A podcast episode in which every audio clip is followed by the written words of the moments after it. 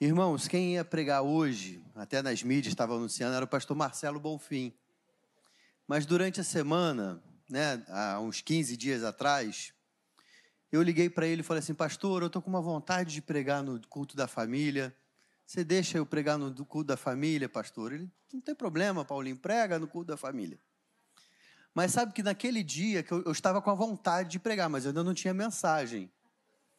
Aí vai aquele nervosinho, fala: Deus, Vou pregar. Você me pediu para pregar, glória a Deus, mas o que eu vou pregar? E aí foi passando os dias, né? A gente vai ficando mais fervoroso. O Senhor revela, mostra. Irmãos, tem dias que a gente prega uma mensagem bíblica, mas que você é um texto que te abriu os olhos, você estudou e você traz essa palavra. E é, é bênção para a igreja. Agora, tem dias que você sente que Deus falou assim: Eu quero que hoje você fale isso para a minha igreja. E sendo fácil ou difícil, a gente fala, então eis-me aqui.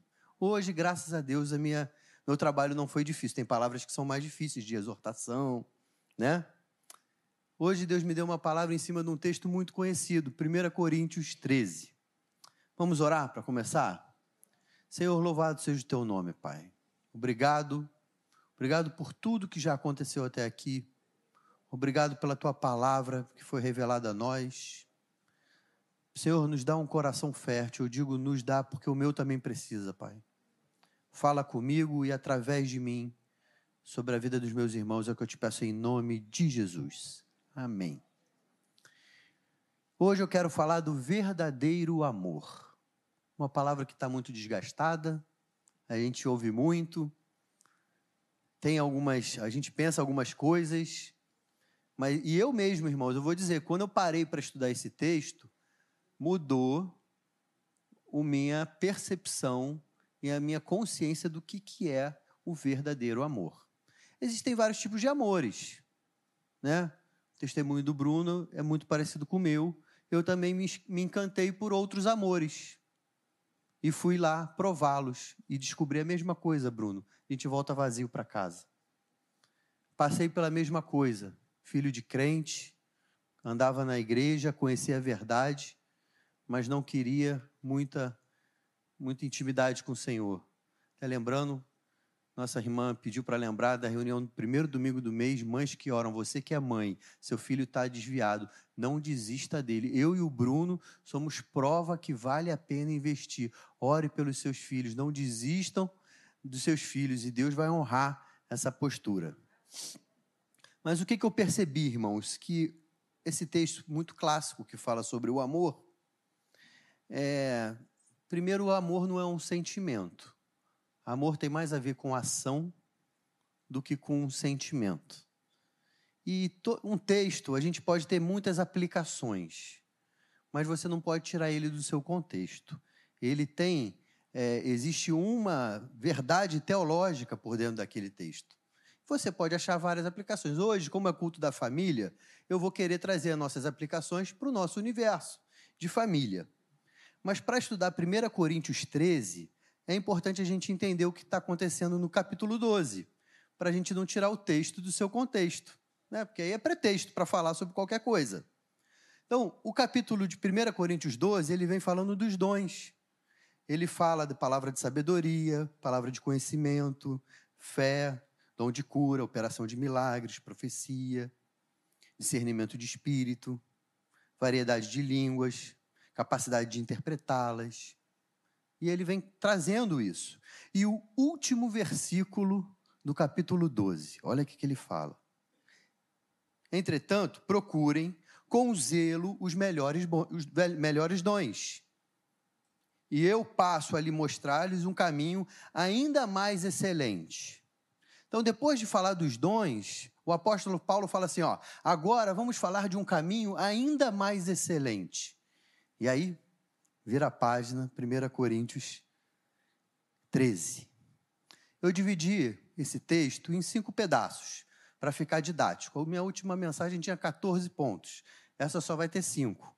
Prometo para vocês. É mais fácil da gente guardar, inclusive. O primeiro deles é a supremacia do amor.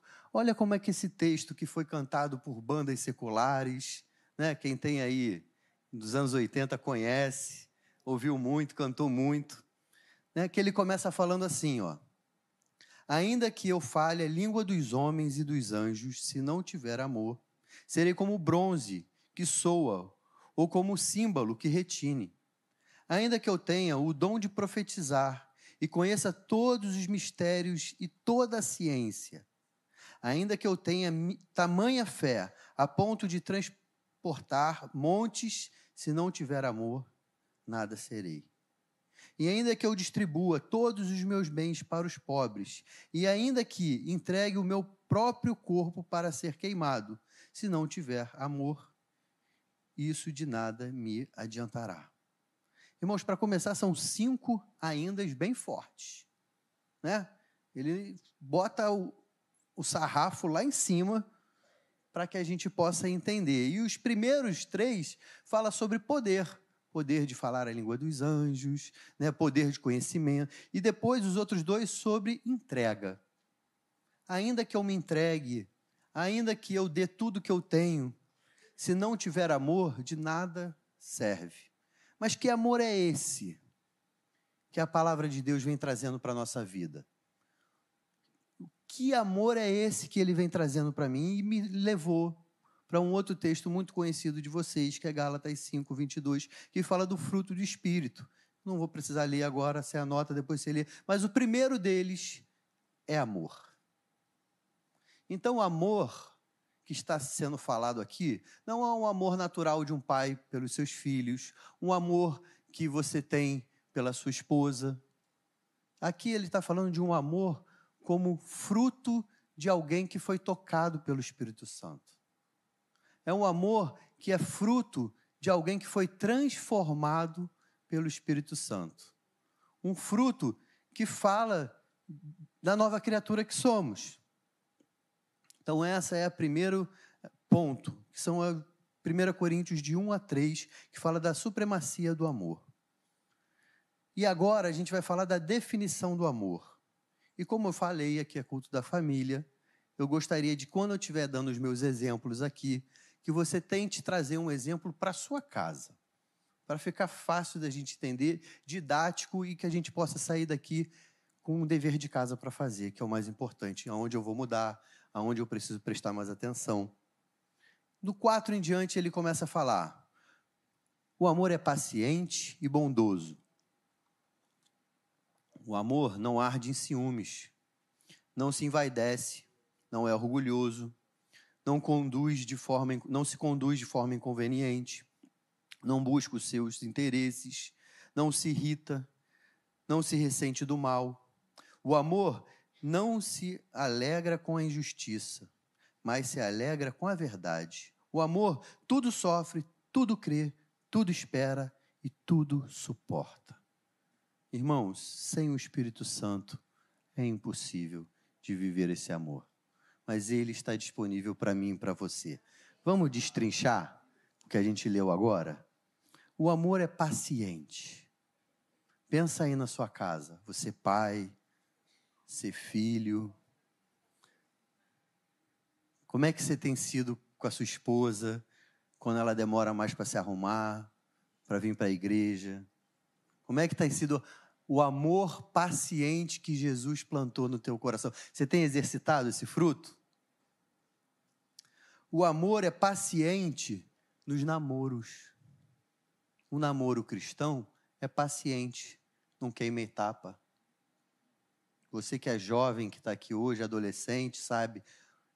Menina, se esse rapaz é crente, ele realmente te ama, ele vai esperar. Ele vai esperar o momento certo. O amor é paciente no casamento. Quantas vezes, irmãos, eu sou meio filho de Paulo Brito, né? Hiperativão, meio elétrico. Parece que eu funciono às vezes numa outra rotação. E isso é agoniante, sabia? Porque às vezes você quer fazer uma coisa no seu tempo. Só que depois que você está casado, não é mais no seu tempo. É uma mistura do seu tempo com o tempo do seu cônjuge. Soma, divide por dois, é o tempo. E é isso. E a gente tem que ser paciente.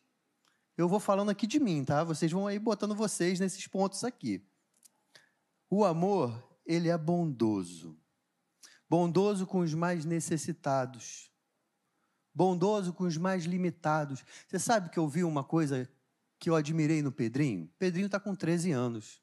Deixou de ser criança, virou adolescente. A maturidade está chegando. Mesmo que ainda esteja só no começo, mas já está chegando. Sabe como é que eu percebo isso? Quando ele brinca com o irmão dele em algumas coisas, ele já deixa o irmão dele ganhar. Ele já sabe que dependendo do que. Não tem para o irmão dele de nove anos. Isso mostra uma maturidade em amor. Vocês concordam comigo? Né? Como é que você tem tratado, às vezes, aquele seu vovô bem velhinho, sua vovó, que já está bem velhinha? Como é que você tem tratado as crianças? Porque às vezes parece que criança não conta, né? No meio dos adultos, dá a opinião da criança. A gente às vezes dá uma ignorada básica. Acho que a nossa geração menos, né? Talvez tenham dando ouvido até demais. Porém, como que você tem sido bondoso com as pessoas da sua família? O amor não arde em ciúme. E quando eu fui estudar isso, falei assim: glória a Deus por essa palavra arde. Porque um ciúminho, gente, é normal, né? Um ciúmezinho é normal. A gente tem ciúme do que a pessoa nossa, se a gente gosta, está perto. E eu vejo isso entre irmãos. Eu tenho dois filhos. Né? Então, quando eu estou brincando com um, o outro já fica querendo brincar também, quer entrar na brincadeira. É normal, coisa de irmão, o ciúme do pai que está brincando. Mas como é que tem sido essa relação em família? Tem gente que tem problema com isso, tem ciúme dos filhos, tem esposo, irmãos, que tem ciúme dos filhos. Se a esposa começa a dar muita atenção para os filhos, o esposo fica com ciúme. Vocês não precisam olhar para o lado. Eu estou numa posição privilegiada, porque eu consigo olhar para o rostinho de vocês. Quase consegue ler né, o olhinho dos irmãos. Quando olhar para baixo e mexer na unha assim, então aí entregou. Mas, irmãos, a gente tem que tomar cuidado, porque isso dentro das nossas casas pode tirar esse ambiente de amor. Família é lugar de expressar o amor de Deus os mais próximos. Se nós não tomarmos cuidados, o ciúme pode acabar com isso. O amor não se envaidece. Sabe que a gente vai ler a Bíblia às vezes quando tem muita coisa assim, a gente fala, mas qual a diferença do envaidece por orgulhoso? Primeiro momento você fala assim, ah, acho que essas palavras se confundem. Aí a gente vai estudar mais, vai ver. Envaidecer é gabar-se. Sabe quando alguém faz aquela refeição gostosa e antes que alguém fale, nossa, que delícia, você fala, fui eu que fiz. Tá vendo a casa toda arrumada? Fui eu que arrumei. Isso aí é se envaidecer. É lógico que em família a gente tem que fazer de tudo para agradar o pai, a mãe. Se a esposa sabe que não é para botar a toalha molhada na cama, não põe. Mas não adianta você chegar e falar assim, tá vendo? A toalha está no lugar hoje. Ó, fiz tudo certinho. Você chegou em casa, isso é, se envaidecer. O amor não se envaidece. Faz como se você não quisesse ouvir elogio. Se vier bônus, Aí eu digo para o outro cônjuge, porque todo mundo gosta de elogio, esse negócio de só homem gosta de elogio, é mentira. Todo mundo. Pai gosta de elogio, né? mãe gosta de elogio, filho gosta de elogio. Então, se você percebeu que alguém fez alguma coisa para te agradar, elogia. Fala, obrigado, porque você fez isso aqui, ó, do jeito que eu gosto, da maneira. Lá em casa tem umas coisas que não adianta eu fazer. Pendurar roupa. Tem que pendurar a roupa do jeito que a Juliana quer. Aproveitar que ela não está aqui hoje. Juju está resfriada, ficou em casa. Vai vendo. Mas tá vendo, tá vendo, né? Aí eu me entendo com ela quando chegar, mas aí eu já falei. Eu, ela quer que eu pendure a roupa do jeitinho que facilita do jeito de passar. Ela tá certa? Tá certo. Quem é mulher aqui sabe. Não adianta pegar a roupa de qualquer jeito e pendurar. Tem um jeitinho, né? Para facilitar. Então, tem que saber fazer do jeito que a pessoa gosta. Faz parte. O amor não é orgulhoso. Irmãos, todo mundo erra. Se você não errou, talvez você não esteja percebendo, mas todo mundo erra. E em família também. E a coisa mais difícil é pedir perdão para filho, pedir perdão para esposa, pedir perdão para esses que estão perto. O amor orgulhoso é aquele que sabe que está errado, fala assim: é, mas essas coisas acontecem. Mas não fala assim, me perdoa, eu errei. Poder falar, olha, eu sei que você esperava uma coisa, mas eu fiz de outra maneira, me perdoa. Isso é um balde d'água no problema, na briga. Eu sei que logo que eu casei, eu e a Juliana, a gente não, não brigava. Namoro a gente nunca. Foi muito bem. Logo que a gente casou, esse negócio de juntar os trapos deu ruim, a gente começou a brigar muito feio. E eu lembro que teve um dia que eu não lembro mais o motivo da briga, irmãos. Mas a gente estava brigado. Estava ela no quarto, estava eu no escritório. E o clima pesado em casa que parecia que tinha uma nuvem tangível, assim, de pegar. Aquele clima pesadão. E eu achando que eu estava coberto de razão. Porque toda briga, quero te dizer, você acha que você está coberto de razão e o outro lado do outro também acha que está. E aí fica nessa queda de, queda de braço. E aí o Espírito Santo falou comigo, irmãos. Eu lá no meu quarto, brabo, remoendo, né? Parecia o, aquele cachorrinho, o Muttley, reclamando. Aí o Espírito Santo falou para mim assim: Olha, não importa quem está certo, você tem que dar o exemplo. Vai lá e pede perdão. Só pedir perdão, sem mais. Aí eu lembro que eu entrei no quarto, falei: Juliana, você me perdoa? Na hora ela levantou, começou a chorar, ah, me perdoa também. E a gente se abraçou e foi só pedir perdão que aquele clima pesado, aquele clima de trevas dissipou igual neblina, fez assim, ó. Então eu quero te dar um conselho para exercitar esse fruto do amor na sua casa. Aprenda a pedir perdão, mesmo que você ache que você está certo. Tem horas que é melhor pedir perdão e vamos tocar. Vamos deixar passar. O amor se conduz, não se conduz de forma inconveniente. Irmãos, isso tem muito a ver, eu acho com a infantilidade. Quanto mais imaturo, é verdade, gente, a pessoa é, mas ela não consegue enxergar como a outra pessoa está, no momento que ela está.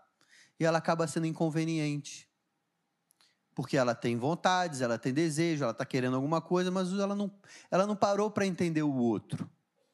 Tem vezes que você olha no olhinho do seu cônjuge ou do seu filho, da sua filha, e você fala assim: hum, esquece todo o plano. Tinha pensado em sair, passear no shopping, mas quando você olha aquele olhinho de lágrima, você fala: para tudo. Não vou ser inconveniente. Vou estar perto. O que você quer fazer? Saber entender o momento do outro é não ser inconveniente. Eu sei que, é difícil, gente. Todo mundo tem expectativas. Quem diz que não tem é mentira. Todos nós temos. Mas o amor é colocar a sua expectativa de lado e falar assim: agora eu vou cuidar da pessoa que está comigo aqui, do meu filho, da minha filha. Ou às vezes é o contrário, tá? Tem filhos e filhas que abrem mão das suas expectativas pelos seus pais. Tem que ter maturidade para fazer isso. Eu não espero isso do menino de nove anos. Mas quando a gente vai crescendo, nós, como os filhos, também podemos ter esse tipo de postura. O amor não se ressente do mal. Aqui chegou num ponto que eu estava ruminando, falando assim: um dia eu quero pregar sobre isso e encaixou exatamente nessa mensagem. Irmãos, o que é não se ressentir do mal? É não se ofender. Você sabe que o topo da maturidade cristã é uma pessoa não se deixar ser ofendida por qualquer coisa. Porque o que a gente tem de gente que quando você vai dar o feedback que a pessoa fez errado ou que a pessoa precisa melhorar, a pessoa se ofende com você.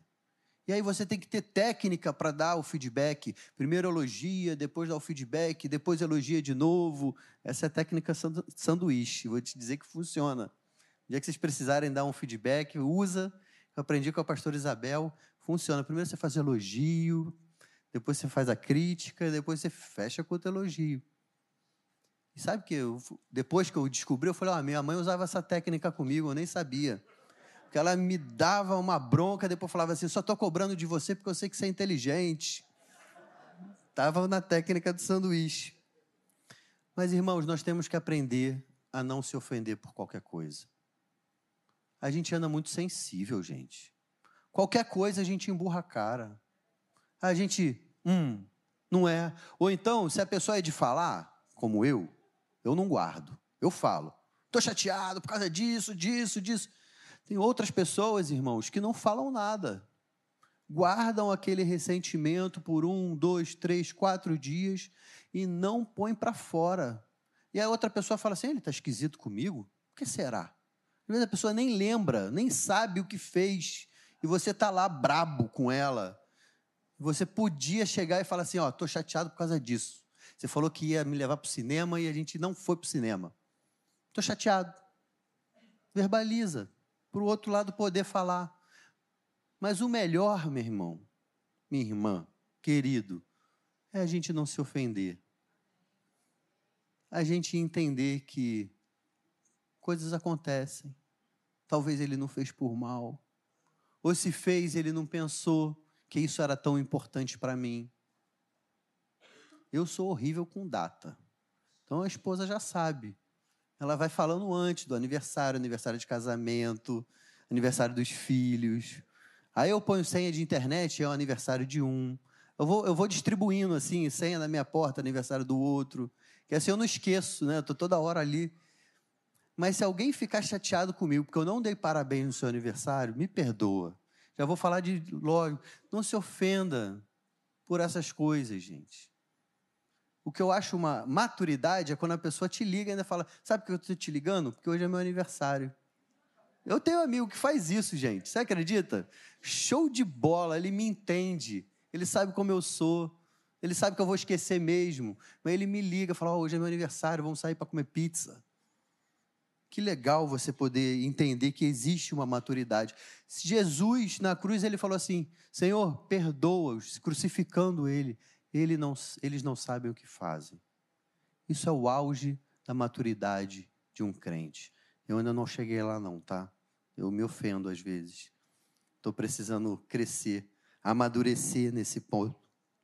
Mas vocês já imaginaram aquela história da mulher cananeia que Jesus fala assim: eu vou deixar o, o pão para os cachorrinhos ali, ela podia ter se ofendido. Ela não se ofendeu.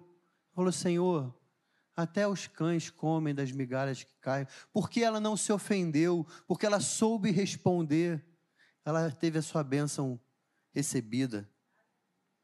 O que mais que o nosso texto fala? Dos atributos do amor. Não se alegra com a injustiça. Eu estou trazendo para a família, né? Sabe quando dois irmãos aprontam? Às vezes cai tudo para cima de um só, né? Eu sou o irmão do meio, então vocês imaginam, né? Normalmente, quando eu brigava com a minha irmã mais velha, Ana Paula, ela era uma menina, toda certinha. Estou errado. Quando eu brigava com a Luciana, que era mais nova, como é que você, desse tamanho, vai brigar com a sua irmã mais nova? Então sempre sobrava para o irmão do meio. Eu acho que é. Todo mundo que é irmão do meio sabe do que eu estou falando. Né? Mas irmão tem muito disso, né? O outro ficou de castigo, falou: ah lá, está de castigo. Irmãos, isso não cabe num lar onde Jesus Cristo é o nosso exemplo. Isso não cabe. Talvez tem casais que disputam a esse ponto, irmãos. Tem casais que não são amigos, onde existe disputa entre ele e ela. Pelo contrário, o amor, ele se alegra com a verdade e a verdade liberta. Como é bom você poder falar a verdade. Às vezes, quando você fala a verdade, você está até trazendo alguma culpa para você, porque de alguma maneira você estava errado. Mas você poder falar a verdade liberta. Sabe? Eu quero confessar para vocês. Eu lembro que quando. Nunca mais me esqueci disso. Eu fui um adolescente que aprontei, né? Vocês quem sabem disso, que quem é da igreja sabe. Teve um dia que eu joguei um, uma bombinha da janela do meu apartamento. Morava no 14 andar. Quando chegou lá no, na altura do síndico, ela explodiu. Bom! Não é que ele foi parar lá em casa. E eu falei a verdade. Falei assim: fui eu. Ele desarmou. Ele não brigou comigo. Falou: olha, você falou a verdade, parabéns e tal, e vai ficar por isso mesmo, pá, pá, pá. Mas eu só sei que outras coisas aconteceram no prédio. E ele falava para minha mãe assim: ó, já perguntei para seu filho, ele falou que não. E ele fala a verdade. Eu fiquei conhecido como faz besteira, mas fala a verdade. mas é, irmãos falar a verdade é muito importante. Você que é adolescente, talvez em algum momento você vai fazer besteira e teu pai vai chegar para você e falar: "E aí? Fala a verdade." Toda vez que você tenta esconder, tenta amenizar, tenta sair melhor até, você está se prejudicando. Então, fala a verdade. E aqui ele continua: o amor tudo sofre, e aí, quando a gente ouve isso pela primeira vez, a gente pensa logo naquele amor bandido, né? Que a pessoa te trata mal, e aí você volta. Mas não é isso. Irmãos, tudo sofre, não é isso. O Leonardo tem passado por dias difíceis com a Renata. Não tem sido fácil para eles. Eles estão no hospital já há mais de 15 dias. O amor tudo sofre para estar junto com ela. O amor não mede esforço para estar com a pessoa que você ama. Jesus, ele abriu mão de, da sua glória para ter intimidade contigo. Tudo que ele passou aqui, o sofrimento que ele passou nessa terra, foi por mim e foi por você. É esse amor que a gente está falando. É um amor que está disposto a pagar o preço para estar junto. Quando a gente é jovem, parece que tudo é fácil. Aí você casa, vai vindo os boletos, vão vindo as dificuldades, e a gente começa a entender que existe um esforço para manter a unidade do casamento. Não é só porque você está sentindo amor, porque tem dia que você não está sentindo, mas você tem um compromisso com aquela pessoa. Você tem sonhos sonhados juntos com aquela pessoa. Esse sofrimento é nesse aspecto, de estar junto, de pagar o preço, o amor tudo crê. Sabe que quantas vezes a criança erra uma vez, erra a segunda, na terceira ou na quarta, ou na décima, ele fala: Papai, eu não vou mais fazer. E você, com o coração misericordioso, fala assim: Eu acredito em você. Mesmo que a situação diga que a probabilidade daquilo é da pessoa errar de novo. Mas o Senhor não faz isso comigo, com você? Pensa aí aquele pecado que você está lutando, que você já pediu perdão dez mil vezes, e você fala assim: Senhor, eu tenho até vergonha de dizer que eu nunca mais vou fazer. Me ajuda a não fazer. E Ele acredita em você e te perdoa. É esse tipo de amor que a gente está falando hoje aqui. É um amor que acredita na mudança, um amor que dá mais uma chance, um amor que tudo espera, espera o melhor espera que a pessoa melhore. Por mais que tenha um tempo de caminhada, irmãos, como eu dei trabalho para meus pais na adolescência, como minha mãe teve que exercitar essa parte do amor aqui, de tudo espera. E orava, e ela falava assim: meu filho, meu filho é de Deus, meu filho é um rapaz de Deus. E mesmo eu estando igualzinho o Bruninho, ela falava: meu filho é um, um homem de Deus ela esperava, ou melhor, ela orava e fazia parte dela. E o amor tudo suporta. O suportar também não é como tudo sofre. O suportar é dar suporte. É entender que algumas pessoas, em alguns momentos, elas precisam de ajuda. Ela precisa que você possa fazer o que ela não consegue. E eu preparando essa mensagem, eu lembrei da minha avó Zenilda. Inclusive a Bíblia, que eu, eu tenho uma coleção de Bíblia, gente. Eu sei que a, a Bíblia é a mesma, mas os comentários são outros, né? E hoje eu trouxe a Bíblia que minha avó Zenilda me deu. Em 2006. Tinha acabado de voltar para Jesus. E minha avó, ela fazia o amor de uma forma prática. Ela adorava pagar faculdade para os outros, gente. Ela pagou mais de 10 faculdades ela pagava faculdade de odonto, enfim, foi pagando. Quando ela morreu, a gente soube que algumas ainda faltavam um ano, faltavam três meses, faltava. Assim. E aí o pessoal falou assim, pastor, não para mim, né? Pastor Paulo. Pastor, como é que fica? Dona Zenilda estava me ajudando, estou quase me formando. E todas que estavam em aberto, nós honramos. Mas era uma maneira dela dizer assim: Eu te amo. Anonimamente. Só quem teve a faculdade paga por ela sabe. Porque ela não contava para ninguém. Mas era um amor de uma maneira prática. Um amor que falava assim: Eu vou te suportar. Eu vou te ajudar, porque eu tenho condição de pagar sua faculdade que você é jovem não tem, então eu vou pagar. Isso é um amor que tudo suporta. É um amor que entende a fraqueza do outro lado e fala assim: você não tem, mas eu tenho para mim e para você. Então eu vou te ajudar. Do oito em diante, irmãos, se aqui a gente falou da descrição do amor ou dos, dos atributos desse amor, nosso tempo está acabando, né, gente? Estamos sem relógio ali agora. Da durabilidade do amor. O amor jamais acaba. E aqui, irmãos, nós entendemos que o texto ele vem falando até de coisas do futuro que vão acontecer depois, até no versículo 12, quando ele fala: "Agora nós vemos em parte como um espelho".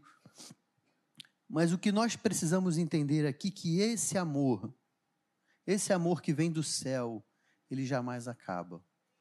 E essa é uma esperança que a gente tem. As pessoas que a gente ama, as pessoas que são de Jesus, que caminharam essa jornada conosco e já foram promovidas, que é a maneira que eu gosto de dizer, porque morrer para crente é promoção, foi promovido, eu tenho uma esperança, um dia eu vou te encontrar. É lógico que o Senhor Jesus é a nossa maior desejo de estarmos com Ele, mas é muito bom saber que os meus queridos que são do Senhor, eu vou encontrar com eles também. Do 11 em diante, agora ele fala do amadurecimento do amor. Já finalizando, irmãos. Quando eu era menino, falava como menino, sentia como menino, pensava como menino. Quando cheguei a ser homem, desisti das coisas próprias de menino. Talvez você chegou num ponto da sua caminhada cristã que o Espírito Santo está falando com você assim, ó. Vamos deixar para trás as coisas de menino? Vamos deixar para trás essas infantilidades e vamos caminhar para caminhos mais profundos com o Senhor? E em último lugar, quinto lugar, a permanência do amor. Versículo 13. Agora, pois, permanece a fé, a esperança, o amor. Esses três, porém, o amor dele, o maior deles é o amor. E nós não podemos terminar de falar do capítulo 13 da mesma maneira que a gente começou. A gente começou lendo o último versículo do, do capítulo 12, né? O primeiro versículo do 14 fala assim: siga o amor Procure com zelo os dons espirituais, principalmente de profetizar, e vai continuando. O amor é para ser seguido. Sabe por quê? O amor, ele é uma pessoa. O amor se chama Jesus Cristo. E você pode seguir ele. Você pode abrir o seu coração hoje e falar assim: Eu quero esse amor. Eu preciso desse amor. Está faltando esse amor na minha vida. Talvez a sua casa esteja precisando que esse amor invada a tua casa. Eu não sei como é que anda a sua relação com seus parentes, os cultos da família. Nosso foco é a família, como família de Deus. Como é que anda a tua relação com seus pais, com seus filhos, com seus irmãos? Há amor.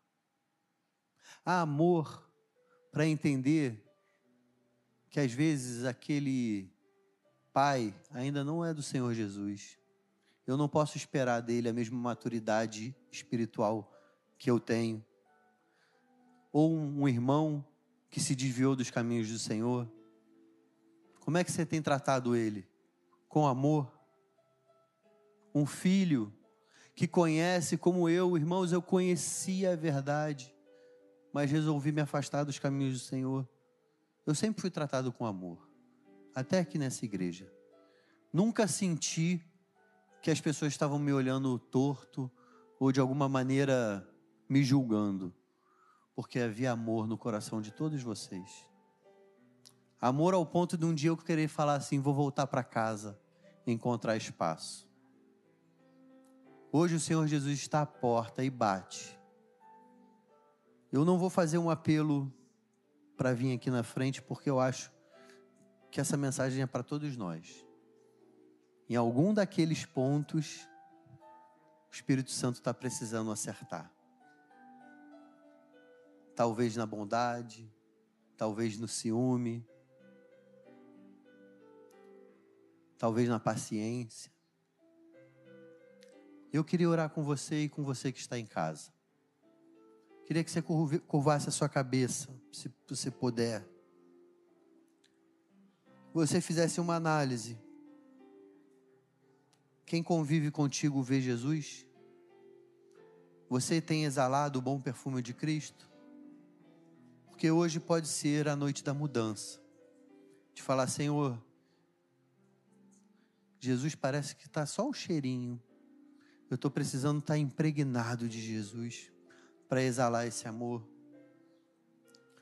Se você gostaria de fazer essa oração comigo, eu queria te pedir para fazer sincera com as suas palavras. Que não seja somente eu orando aqui, mas seja a sua oração. Senhor, louvado e engrandecido seja o teu nome, Pai. Obrigado.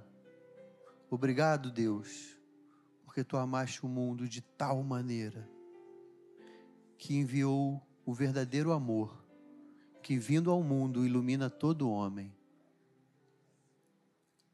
Um amor que nós não temos nem como medir, um amor que nós não temos como entender, é maior do que a nossa compreensão, mas nós conseguimos sentir. Como a Juliana do Bruninho falou aqui, Pai. Toda vez que ela estava na tua casa, ela sentia algo no seu coração, algo diferente, Pai. Nós sabemos o que é isso, Pai. É o teu amor sobre nossas vidas. Senhor, nós aqui estamos como família, família de Deus, família Maranata, Pai. Mas cada universo, cada casa aqui, Pai, está se apresentando a Ti. Senhor, tem misericórdia de nós. Começa por mim, Pai. Que os meus filhos, que a minha esposa, que a minha ajudante, ao conviver comigo, Pai, possa perceber que o amor vive dentro de mim. Jesus, nós te convidamos, Pai. Habita no nosso peito. Talvez nós já tenhamos feito essa oração algumas vezes, mas nós queremos fazer de novo, Pai. Entra na nossa vida, entra na nossa casa, muda o que precisa ser mudado, Pai. Nós te damos autoridade para transformar, para mexer no que precisa, Pai. Senhor, nos ajuda, Pai, nos dá domínio próprio, Pai. Quando nós ficamos nervosos, onde o amor parece que fica de lado, quando o nosso senso de justiça parece maior do que o amor de Cristo na nossa vida. Nos ajuda, Pai, a renunciar, até às vezes o que a gente acha certo, por amor. Senhor, nos ajuda, Pai, a transformarmos a nossa família a partir de nós. Começa aí na minha casa, Pai, mas começa a partir da minha vida. Na maneira de eu dar bronca nos meus filhos, a maneira de eu conversar com a minha esposa, maneira da gente resolver problemas, Pai. Que tudo isso passe pelo filtro do Espírito Santo. Que não haja gritaria nos nossos lares, Pai. Que haja sorriso, que haja afago, que haja lugar de retorno, de perdão em cada casa aqui, Pai. Senhor, se temos agido errado, nos ajuda, Pai, a sairmos daqui hoje e pedir perdão, não ser orgulhoso, Pai. Trazer a primeira manifestação do amor, procurar quem a gente precisa e pedir perdão. E o teu nome vai ser glorificado nas nossas casas. Em nome de Jesus. Amém. Aleluia.